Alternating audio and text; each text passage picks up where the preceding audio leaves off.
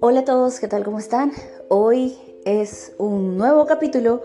Estamos en el capítulo 9 de la primera temporada y en esta temporada hemos hablado un poco sobre el trastorno límite de personalidad, los síntomas, eh, las autolesiones, las recaídas y hoy día tal vez vamos a hablar de algo un poco más personal. Vamos a hablar sobre cómo estas autolesiones pueden llegar a llevar a una persona a suicidarse. En este capítulo quiero que comprendas un poco cómo se siente alguien que ha pasado por una experiencia o que ha tenido estos pensamientos y que durante toda su vida ha luchado contra ellos.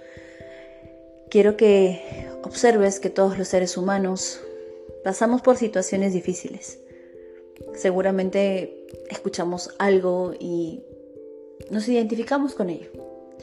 Sin embargo, en este capítulo no quiero hablar del suicidio como un porcentaje, como un número de población, sino como cada ser humano que se pierde, cada vida que perdemos y cómo eso duele. Pues bien, bienvenidos al capítulo de hoy.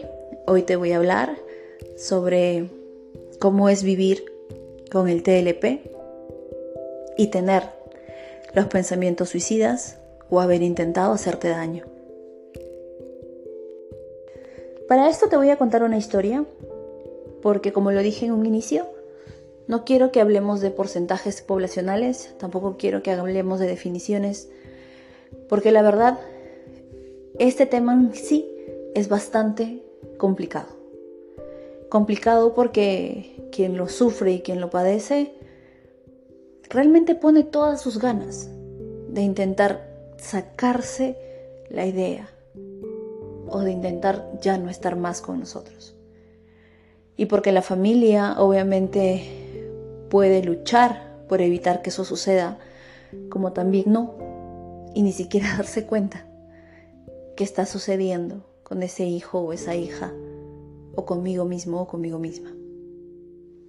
Bien, para esta referencia lo que voy a hacer es colocarle un nombre distinto a la persona que me ha dado la autorización de poder contar su historia y que ustedes puedan ver cómo ésta se refleja a lo largo del tiempo.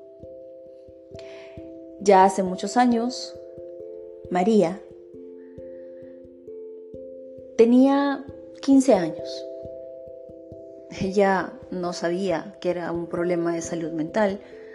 De hecho, la única vez que fue al psicólogo fue por una denuncia en la de Muna, porque mamá y papá peleaban mucho. Tenían muchas discusiones y las peleas eran muy fuertes. La violencia física en casa era muy desgastante y María lo vivía casi a diario sobre todo en las tardes noches. María, desde muy pequeña, quería jugar, ser feliz.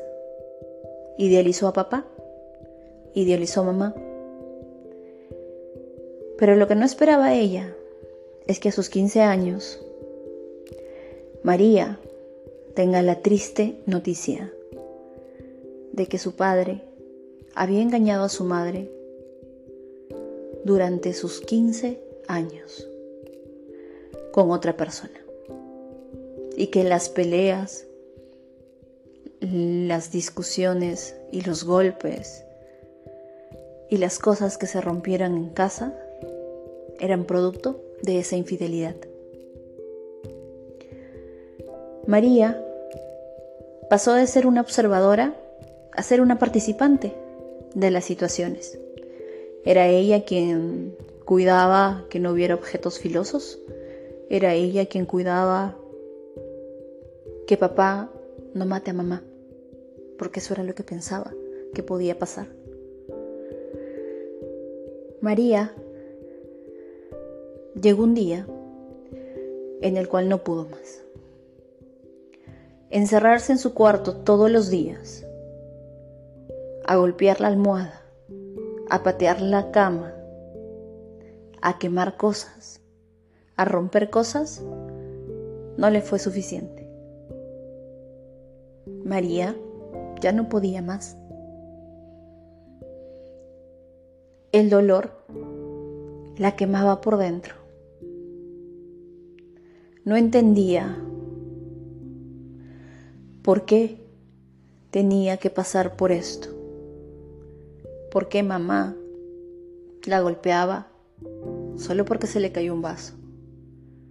¿Y que por qué papá golpeaba a mamá tanto que la dejaba sin aliento? Entonces empezaron a aparecer los primeros pensamientos. Los que le decían, ¿qué tal si te mueres? No va a pasar nada. A ellos no les preocupas. Ellos no lo sienten. María empezó a intentar hacer que ellos se dieran cuenta. Dejaba de comer. Dejó de hacer deportes. Iba al colegio y sacaba notas promedio. Pero ellos nunca lo notaron. Nunca notaron que lloraba todos los días, por las noches en su habitación hasta quedarse dormida. Solo le decían que llamaba la atención. María, una noche, no pudo más. Rompió una de las ventanas de su cuarto y se cortó las muñecas. La sangre empezó a correr y el dolor que sentía María no era de los cortes. Era un dolor emocional que estaba saliendo a través de esas, de esas autolesiones. Ella solo se echó en su cama a dejar que la sangre siga corriendo.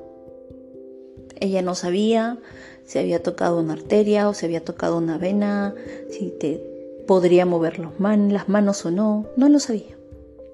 Ella solo sabía que quería descansar, que quería paz y que por fin la iba a poder tener.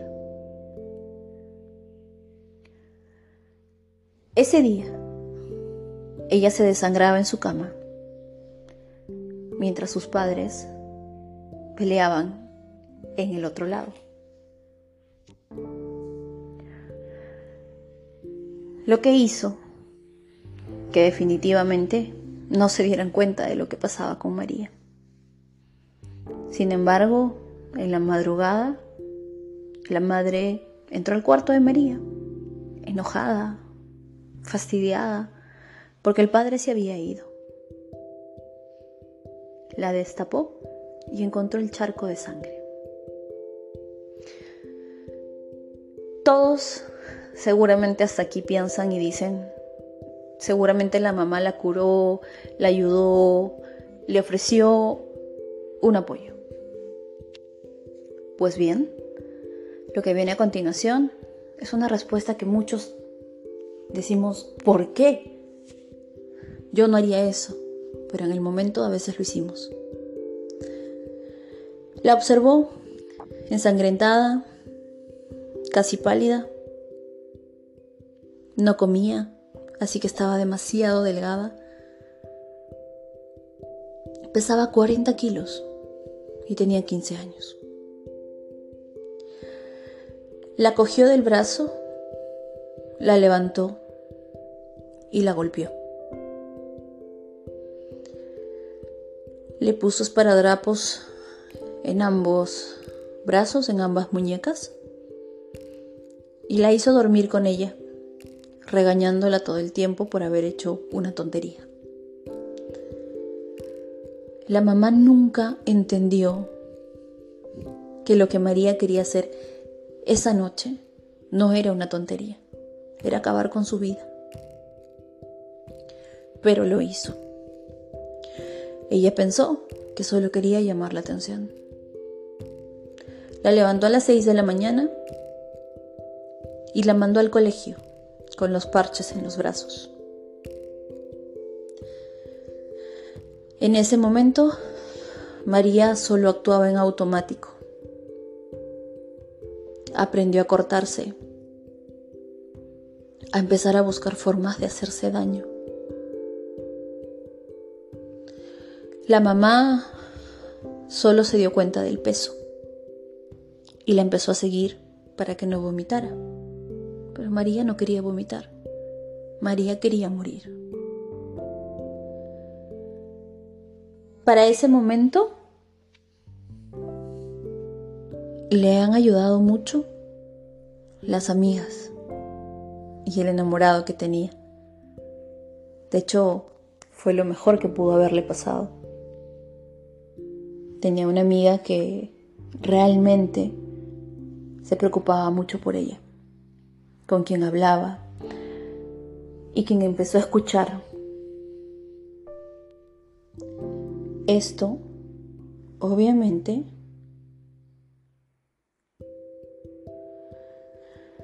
ayudó a que María pueda, de alguna manera, tratar de sobrevivir. Cinco años más.